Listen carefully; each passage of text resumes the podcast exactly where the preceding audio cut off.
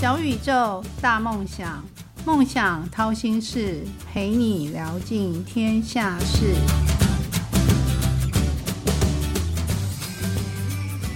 欢迎来到梦想掏心事，小宇宙，小小问大大，我是主持人王小小，陪你一起聊尽天下事。听众们喜欢看展览吗？记忆中有哪些展览让自己收获满满？兵马俑、埃及木乃伊、颠倒屋，甚至是普利兹新闻展。艺术与文化之所以宝贵，是因为有人坚持品质和内容。我们来一探究竟，促成展览的幕后推手、策展人，他的一天二十四小时到底怎么过的？欢迎今天的受访嘉宾，十亿多媒体的总经理，也是资深的策展人林怡彪，彪哥。是主持人好，大家好，我是我叫林怡彪，这个圈子大家都叫我彪哥了哈。那彪哥是绰号，不是尊称，就因为因为从小就大家都叫我彪哥，然后对我在这个产业已经有三十几年的时间了。对，呃，我也曾经在在中石集团里面哈，也待了十几年的时间，对，所以今今天回来录音，觉得非常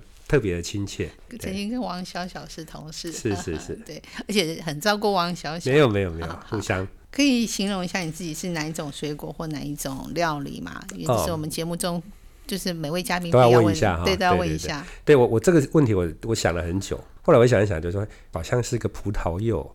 为什么是葡萄柚？因为我吃葡萄柚的这个感觉，觉得酸酸甜甜的。那对我来讲，就是我的工作生涯里面啊，就是永远都是不是酸就是甜，而且呢，甚至就是这个酸甜是交错在一起的，就是跟这个水果很像，就是有时候又很酸，有时候又感觉又很甜。哦，那当然就是完全看你自己的心境怎么样去去调整啊，或者是说怎么样去选择自己的心情。对，所以我说很像葡萄柚。但我觉得葡萄柚因为它的外观颜色是橘红色的，就是一个温暖的颜色，所以也是像你的个性很给人家很温暖的感觉。对，好，只要有什么事拜托彪哥，他一定会答应。对对，我全力支持，全力支持。真的真的，真的就是 orange 的颜色。好。那你还记得自己有没有什么挫折吗？虽然我觉得挫折可能是很多，铺天 铺天盖地的而来。因为如果听众对我们了解啊，我们这一行就是，当然我们做的是展演为主哈，展演这个所谓的文创产业的展演这个市场。但事实上，它就是在每天面对很多的问题啊。因为你要策划一个展览或者策划一个演出啊，其实它的那个过程是繁杂的哦，非常繁复的。那常常就会。就必须要去解决各式各样你你想得到跟你想不到的问题。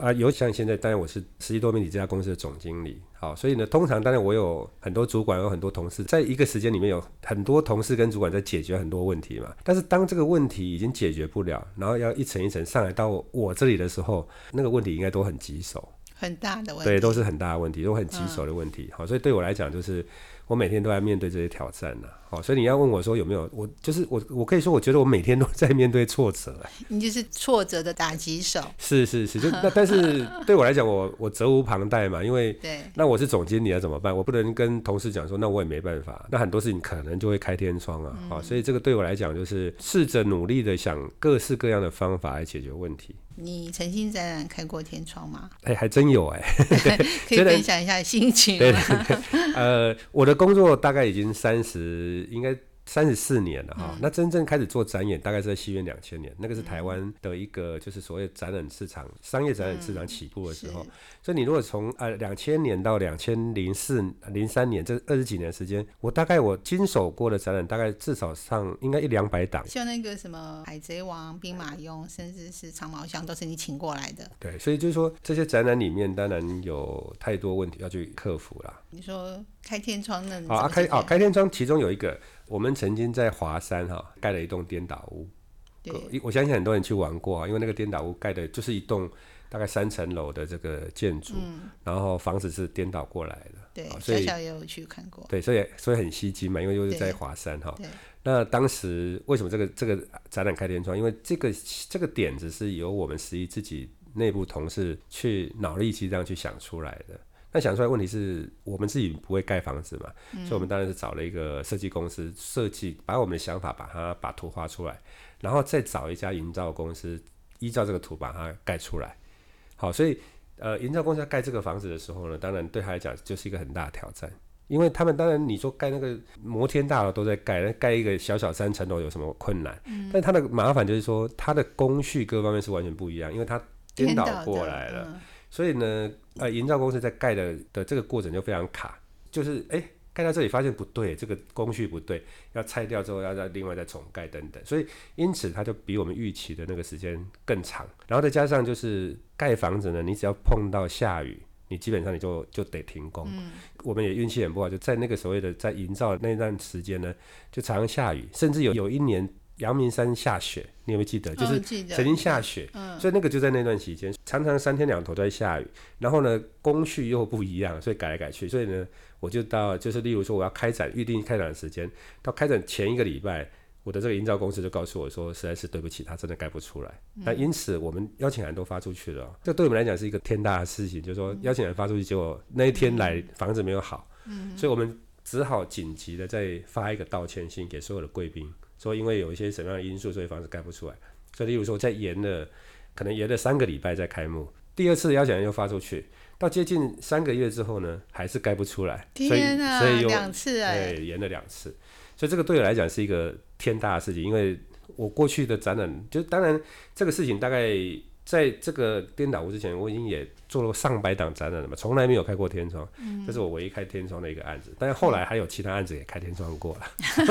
对对，其实就是把工程，就是盖房子就交给发楼给厂商，那就做你们按部就班做你们该做的事情。是是是。但是它的脐层跟你的脐层就就都搭不都不起来。对，搭不起。但那个展很赞呢，我还带好多朋友去看。对对对，虽然它开天窗，但是后来还是非常的受欢迎的，因为一方面我们票价也不高哈，才。我记得一百九十九块而已，然后进去很好玩了，可以拍很多有趣的照片。所以后来我们又盖了一栋在高雄博二，好，因为我们在台北是在华山，然后第二栋又盖在高雄博二，然后呢还卖了一栋到重庆。大陆，对大陆的重庆，所以总共盖了三栋房子。对，好，那你可不可以教听众一句你这个行业常用的术语？好，因为我们最近多了一个项目哈，多了一个业务项目，就是经营文字空间或是经营场域。好，那场域，例如说，可能现在年很多年轻人就会知道，就是哎，在台北哈，你如果要到户外去喝点啤酒啊，哈，这个吃点小吃，有个地方非常的热门，就是在。大道城的货柜市集，在大道城码头旁边有一个货柜市集，那那个就是十一现在正在经营的。那他只要天气好的时候，那里人潮非常非常多，然后大部分都是年轻人去。对，笑笑也有去过啊，你也去过，对啊，但是晚上去比较赞。对对对，然后傍晚去也很好。你如果今天发现今天天气很好，对不对？有有大太阳，哎，傍晚去的时候看到各式各样不一样的夕阳，很漂亮。到晚上的时候又变成有夜景，哦，因为三重这边可以看到三重的夜景很漂亮。然后重点是。我如果去的话，哎，发现常常很多辣妹都去了，那那很多辣妹喜欢，对，所以我说啊，很多男生可以是真的可以考虑去。好，但我要讲这个地方就是说，对，就是说，例如说我们是经营者，对，那经营者那那可能会有这个所谓的摊商给我们租空间嘛，哈，租摊位，有人潮就是钱潮，对，那这个摊位，那它的形式可能就是所谓的包底抽成。那我觉得包底抽成这个是一个我们在这个行业里面的一个所谓的一般的一个合作的一个模式。例如说，你到百货公司，百货公司地下街有美食街，它可能也是类似这样的概念，就是包底抽成。那包底抽成的意思就是说，你的租金呢，我们会设定一个，呃，例如说我要抽你营业额的十五趴，那我要设定你一个月必须要做到十万块，那我抽你十五趴，我是不是可以收你一万五千块？嗯。但是你如果营业额做不到十万块，那我就抽不到一万五千块，我还是要收你一万五千块，所以那个一万五千块就是我们的底，好，但是你超过了，例如说你做了二十万，那我就是用营业用这个所谓的抽成的这个比例去抽，那是靠天靠天吃饭嘛？他靠天吃饭，但是大道城这边其实现在生意非常好。好，所以呢，有几十家摊位在排队等着想要进来，对，但是不容易。但是是因为疫情过走了。呃，疫情过之后，那当然一方面，我觉得也是因为十亿把那里营造一个很好的气氛。它不是只是一个一个河边的夜市，好，它是一个很好的一个所谓的有文创的这个。对，还可以打卡。对，然后里面有我们可能会随时会有一些动漫的元素在里面。或是会有一些译文的元素在里面，或是有一些 live band 哈，有一些演出等等，所以其实它那边是非常丰富的。小小最近我很问了蛮多的来宾，他们都是很专情的，就是一辈子做一件工作。你学理工的嘛，对吧？对。那你为什么会爱上这个展览、策展？然后而且一爱就专情的爱了三十四、三十四年。三十四年。对。那前两天我问了一位是龙华科大的校长，他做的那份工作是三十五年。哦，三十五年。你比他少一年。我比他年轻。对。对。应该这样说，就是我是学理工，但是当时是因为男生要当兵嘛，当完兵之后。通常像我们学校，我是念高雄工专，呃，我们过去学长姐大概都会再去考试，念台科大。对，现在是高科大。对，现在哎，高科大是高雄，啊，以前没有高科大的时候，都是念都是考台科大最最多的。那当时当然也想要就往学长姐这条路嘛，但是要考试还有一年时间，想说赚一点生活费，就去到处去看报纸，就去应征，就就误打误撞就应征到民生报的活动企划组。本来的想法只是做个半年一年。好要要考试，考完试就去念书了。没想到一去一做就做了二十年。对，所以就是就是因为因为这个工作太有趣了哈。因为早期当然没有文创产业了哈。早期我们那个部门叫活动企划组，基本上都是在搞活动了。嗯。那办活动呢，就是各式各样啊。所以你一下子办球赛，一下子办演唱会，一下子办画展，好，所以它是一个非常有趣的工作。虽然是很辛苦的工作，但是对我来讲刚好符合我的个性。好，所以我就这样一下子就一做就做到现在，已经三十几年了。我帮你算了三十三四年，对 对，而且很专情，都没有移情别恋。嗯嗯。那其实商业展的现况大概是什么？目前现我我看那个目前好像只有你是独大，但是这个市场水很深吗？是，嗯，应该这样说，就是前几年这个疫情哈，对我们这个产业影响是非常巨大的哈。那因为疫情期间，其实展览跟表演事实上都没有办法做的，因为我们的展演大概九成以上都是国际来的，所以你国际的这些演员没办法来，或是国际的展品没办法到台湾来，所以他是没有办法去做。那现在当然疫情过去了，但是在台湾整个展演的市场哈，好像没有因为疫情过去之后恢复到过去的这个状况。好，所以现在对我们这个。这个产业来讲，其实是是相对是辛苦的。也许大家会觉得说，不会啊，那不是很多演唱会都很多人吵，但是那个毕竟那是那是少数啊。你看到那种所谓秒杀的那种演唱会，基本上我们不定不见得做得到。好，那我们做了，例如说我们做了一些展览。啊，过去因为展览都是在在室内嘛，哈，那你在室内空间，因为疫情，所以大家都觉得啊，到室内是一个危险的事情，所以就慢慢慢就不去了。那疫情过后，哎，好像大家也习惯，就是没没看展览，好像也没有什么影响。好，所以因此现在目前这个这个呃展览的市场的状况，其实是是蛮辛苦的。那我们当然是希望，就是说，也许疫情越来过去越来越久，大家忘掉，那也许会进来。好，反正你看现在啊。我我刚刚说为什么大道城的生意会比较好？因为大道城那个地方是户外的，所以呢，疫情一过去之后呢，大家要吃饭要喝酒就觉得，哎，到那个大道城比较安全，因为它是在户外的空间。好，所以你看现在大部分的民众的休闲生活，好像越来越多人往户外走了，对不对？户外现在在路跑的人很多，骑脚踏车的很多，户外露营的很多。好，所以这个就是因为疫情，我觉得是。是有点推波助澜的，影响到那个整个的大家生活的一个习惯。嗯对，那一个叫好又叫做的展览如何诞生？可以嗯为我们解密吗？就是说，我们从一个展览从构想，就像你说的华山颠倒我是自己内部发想的，然后就是从一个发想到邀请，然后甚至要运送，甚至现场的宣传或者是场地等等，可以解释。帮我们解密。好，首先我觉得先定义成功啊，哈，就是大家在认知的一个展览的成功是用什么角度看它？那如果用公司的角度的话，所谓成功当然是这个展会赚钱，嗯，它才成功嘛，哈。那那现在的可以这样讲，就是以目前剩下的市场，赔钱的几率多，嗯，好，赚钱的几率少。但但是你如果往前推个一二十年，那个时候几乎不会赔钱，好，为什么？因为那时候看展的人非常多。现在看展的人比较少，所以呢，你要说成功，真的有点对我们来讲有点辛苦。就是现在我们越来越看不懂了，因为你你既然会把它推出来，你会做出来，基本上你当然会认为它是赚钱，你才会做嘛。对，那但是哎，偏偏推出来就是赚钱的几率又不高。好，所以我现在已经有时候人家问我说，哎，你怎么操作一个成功的展览？我我现在就觉得很心虚，因为怎么做好像都赚不了钱。嗯。但是不赚钱的展览不代表这个展览不好。其实它可能是内容很好，但是呢，它没有办法吸引更多的民众买票进来看。好，所以这个是一个我们现在是比较辛苦的一个状况。那你如果要论成功的话，当然就是说，呃，基本上你看啊，以以我现在的这个这个做法，当然会去挑一些我过依照我过去的经验去了解，就是说啊，现在市场上可能哪一种类型的展览会比较多。我举一个例子，像近这十年来，动漫类型的展览就变成是一个市场主流。那过去在再往前推，那个二十年前没有动漫展啊，都是艺术展啊、国民类的展览、亲子类的展览比较多。但是现在都是动漫类的比较多，或是怎么样，科技加艺术。好，因为现在强调所谓多媒体的这种互动，对这种互动的展览，所以它每一个时代每一个时代会会有一些不一样的发展。那当然我们也会要跟着这个时代的潮流去去思考。不过当然对我们来讲，就是我们自认为十亿是一家专业的策展公司，所以好的国际性的这种艺术大展，我们还是很坚持希望做。例如说，我们现在正在谈一个二零二五年美国大都会博物馆的馆藏展，这对我们来讲就是一个超级大展。哇，好期待！对对对，但是。话说回来，就是说这一个展览可能成本要七八千万，但现在的看展的人数又没那么多，这对我们来讲是一个很大的挑战。也就是对我来讲就很犹豫，就说你到底要不要做？因为你做了，有可能到时候没人数没那么多，你要赔很多钱。对，那是其实很多时候是不是要找一些 sponsor 赞助进来？当然是必须要找。好，那我相信像这种国际大展，一定也会有企业愿意赞助，但是企业的赞助现在的金额在台湾可以说是越来越少。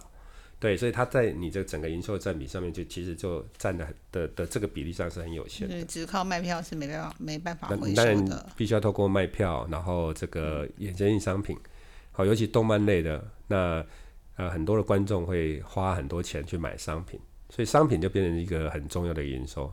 所以在一个展览的一个比例啊，营收比例上面，当然最大的应该是门票加上商品，然后少数的企业赞助，嗯对。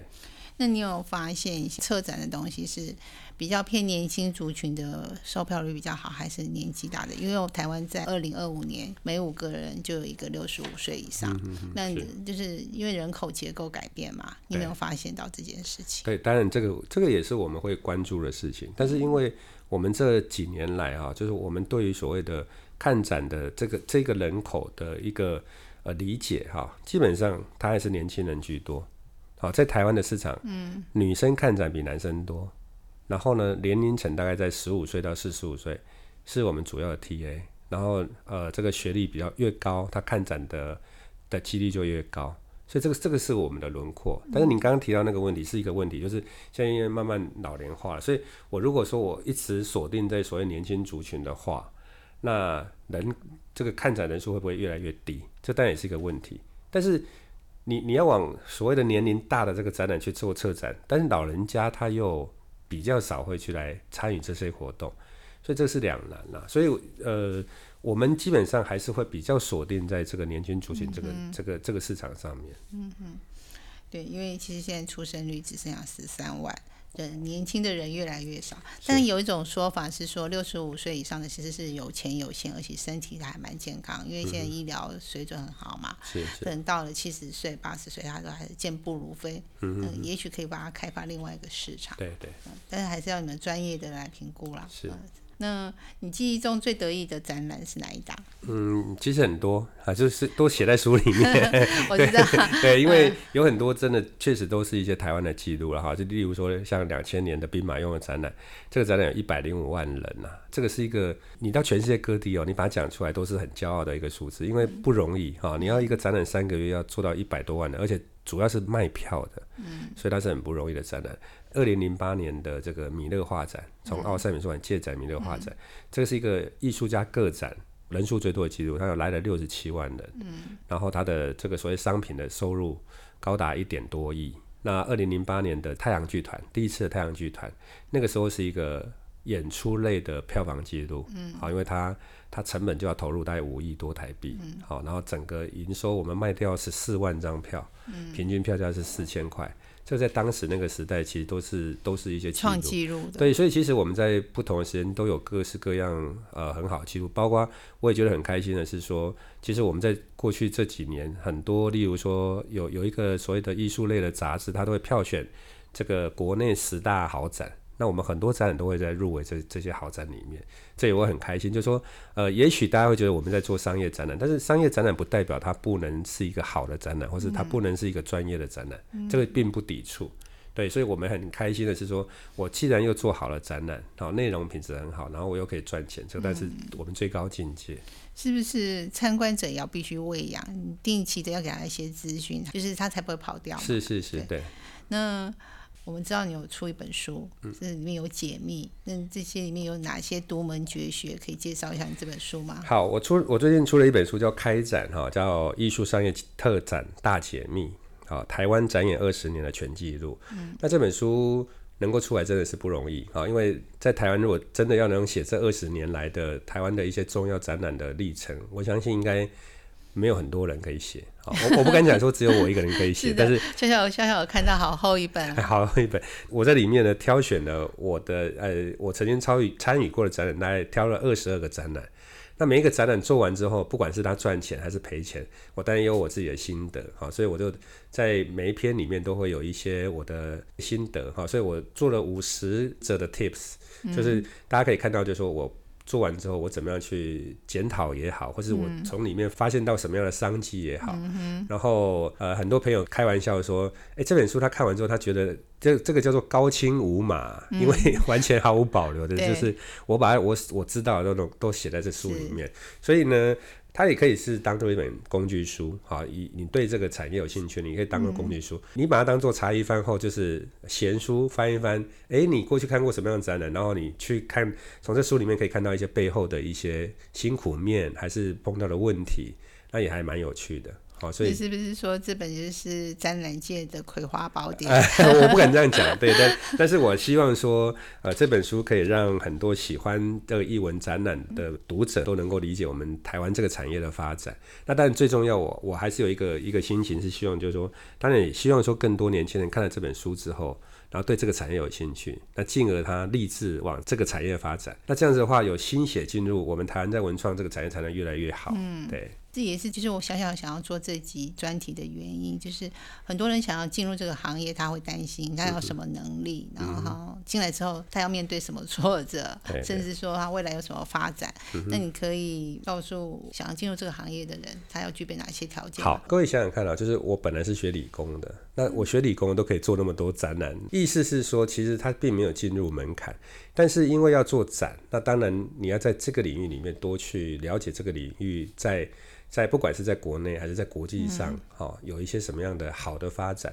就是虽然你也许你现在是学生，你还没有到到进入职场，但是你从现在此时此刻，你就可以开始培养自己这方面的兴趣，也就是不断的去。阅读，就因为现在网络太方便了，你可以不断的去搜寻全世界各地很多各式各样的展览。那这些展览的内容到底它怎么样吸引人？它怎么样去策划一个好的展览在里头？你未来你有机会你要来 interview 十亿，那可能面面试官问你很多这方面问题，你完全说哇这个我都不懂啊，这个也不懂，那个也不懂。那当然你要进来的几率就就不高哈。所以就是培养在这方面的兴趣。那第二个的就是说。因为做企划，就当然我们很多是企划人员哦。那企划人员当然就是说，当然要胆大心细啦。那这个个性就是，你如果对这个有兴趣，你真的是要慢慢培养这方面的能力。就是你如果以前是是一个粗枝大叶，那你就要慢慢慢去在学习，在在所谓的工作上面，或是在一个案子的企划上面，要能够非常的细心。因为做一个展览，它的过程非常繁杂。但是你你只要粗心大意，有可能因为一个小小的点，它有可能这个展览就开天窗。啊，这个有太多太多的案例了，所以在书里面也会有会提到。啊，我我举一个例子，例如说，当时我做太阳剧团，他盖一个大帐篷。那如果说你在跟国外签的时候，你没有想到，就是说这个演出把它放在暑假好了，因为暑假大家都放假。结果你搭一个大帐篷，然后你可能要面对那个时间是台湾台风最热还没有问题，但是它是台风最多的地方。你搭了搭了一个大帐篷，然后演出的时间可能是长达一个多月。那万一碰到一个台风的时候，哇，那你你就开天窗，你就完蛋了。为什么？因为你就必须要把整个帐篷拆掉，然后再重新盖，对整个影响是非常巨大。但是你看，那它就只是一个点。那也许你在跟国外签约的时候，你根本不会去想到台风的问题。好啊，所以就是就是变成你要每一个细节都要照顾到，才不会因此会有一些致命的大灾难发生。王小小归类要 A 型处女座啊，A 型，那我是 A 型天秤座也可以。对，就是对，就是凡事细心一点。对。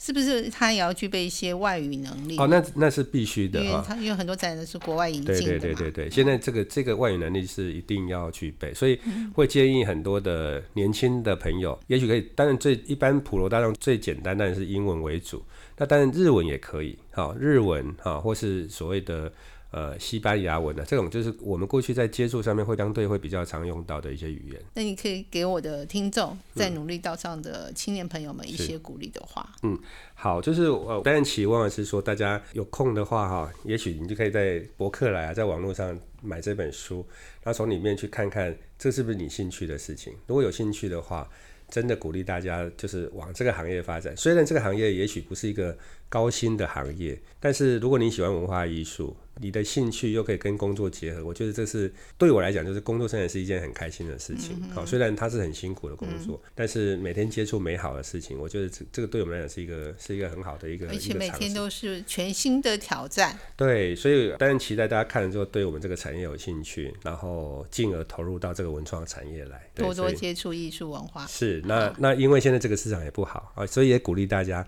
就是也不一定都老是去唱 KTV 啊，或是、嗯或者是只是去看电影啊，哈，或者是玩 game 啊，嗯也许真的可以花点时间来看展览、看演出。改变约会的地点，对对对 是，可搞不好会擦出更好的火花是。是的，对，很快的，今天小宇宙小小问大大节目进入尾声，谢谢彪哥来到节目中的分享。彪哥，你用一分钟为今天的展览的解密做一个小小的总结。好的，就是这本书里面，我真的就是把我这三十几年工作的生涯都在里面都注解的很清楚了哈。然后就是我当然希望传承啊，希望说更多人能够啊认识我们这个产业，因为因为台湾这个产业并不大，但是各位也不要只是局限在台湾啊，因为过以后我们整个市场，不管你在任何行业，可能你面对的市场都是都是全世界的。那你用台湾出发，然后看台湾这过去这二十几年来的文创的发展。我想从这本书里面可以得到一些启发，然后因此如果往这个方向发展，也许未来的世界是很大的，因为也许也不要说要看全球市场，你光亚洲市场啊就是一个很大的市场。是那对年轻朋友来讲的话，可以去打国际杯，对不对？可以做国际的事情，这是一件很开心的事情啊！哈，所以我当然很推荐大家能够看这本书，然后可以多少来认识我们台湾这个产业。彪哥可以再把这个书的名称再讲一遍吗？好，这本书是时报出版哈，然后叫《开展啊艺术商业特展大解密：台湾展演二十年全记录》。在博客来网络书店都呃，买到其实很多的网络书籍都可以买得到。实体书店也可可以买得到虽然现在实体书店很少，是是也是是哎、我刚刚开始卖的时候，它还占据了博客来很长的一段时间的这个排行榜第一名哇。艺术类型的，艺术类型。是对的，听众朋友们，你们知道吗？美好与成功都不是偶然，曲曲折折的闲心事，到底练了什么绝学，沾了什么秘方，才能够一路向梦想靠近？